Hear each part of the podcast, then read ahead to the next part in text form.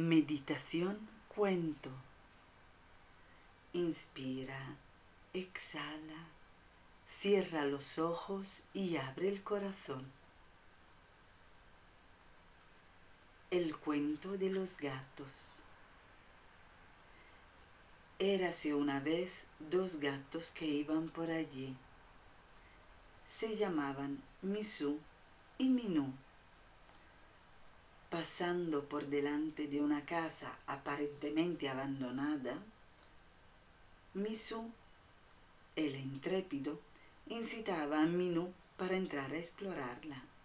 Después de mucho insistir, Minú, el más cauto, accedió a entrar en la vivienda. Con el entusiasmo desatado, Misu exploró la planta baja de la casa sin pero encontrar nada interesante y entonces decidió subir a la primera planta. Allí habían muchas habitaciones, todas vacías, hasta que entró en una que era increíble. Hermosa era la sala y especial lo que encontró había gatos, muchos gatos. Después de la sorpresa inicial, se sintió muy feliz por haber llegado a esa fiesta. Se aproximó a los gatos con buenas intenciones y buen hacer. Misú se acercaba a ellos y ellos se acercaban a él. Se maullaban mutuamente Incluso intercambió murmureos y ronroneos con algunos de ellos. Feliz por la acogida y por poder conocer a tantos gatos tan amigables, decidió buscar a su amigo Minú para que él también pudiera unirse a la fiesta. El bueno y cauto de Minú aún estaba en el vestíbulo incómodo por colarse en una casa deshabitada. Misu le dijo que arriba, en el primer piso, en una habitación maravillosa, había una gran cantidad de gatos celebrando una fiesta. Razón de más para, para salir por patas, pensó Minú.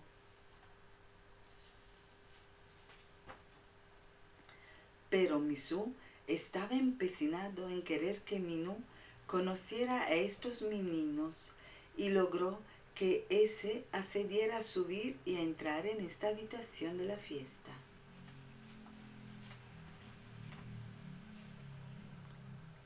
Cauteloso, calibrando cada paso como cuando teme mojarse la patita, Minú se adentró en la habitación cuidando de no perder de vista la puerta, por si acaso fuera necesaria una retirada rápida y forzosa.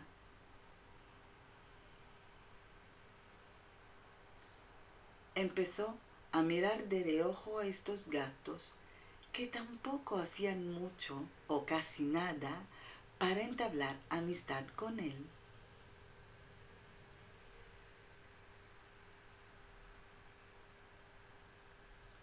De repente, Minú hizo un gesto raro, como sobresaltado.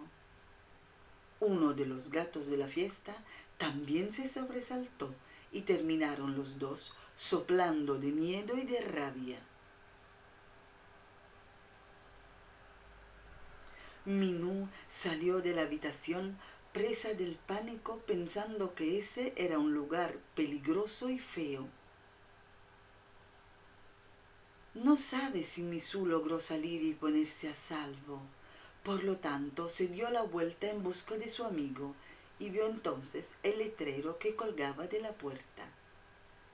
Sala de los mil espejos.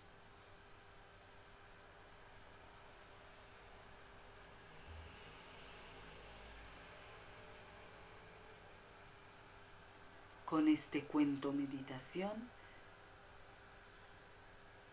te invito a entender o imaginar y ponerte en situación según como tú te pones hacia los demás, los demás se pondrán hacia ti Si tú ves una persona agresiva, te pondrás a la defensiva.